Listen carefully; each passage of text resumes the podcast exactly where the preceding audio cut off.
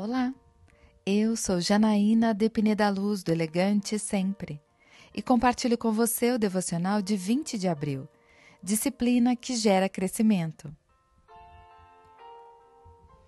Como é feliz o homem a quem disciplina, Senhor, aquele a quem ensinas a tua lei. Tranquilo enfrentará os dias maus, enquanto que para os ímpios uma cova se abrirá. Salmos 94, versículos 12 e 13.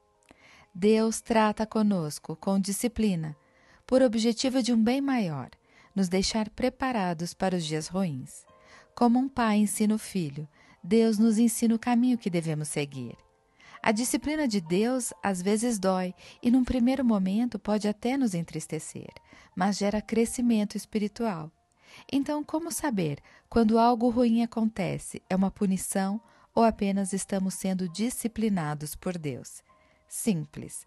No tratamento de Deus para com os homens, existe uma distinção bem clara entre o castigo como meio de ministrar a justa retribuição das más ações e a disciplina, que é destinada a promover o crescimento daquele que está sendo disciplinado.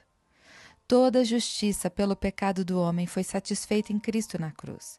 Quando aceitamos Jesus como nosso Salvador pessoal, não recebemos mais o castigo.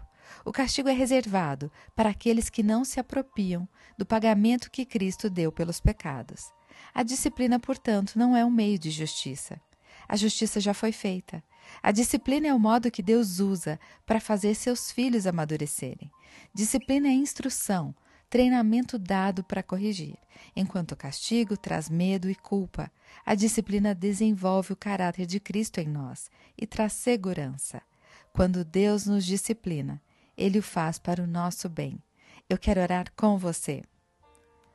Pai, eu quero ser disciplinada pelo Senhor, porque para mim importa ser cada dia mais semelhante a Cristo.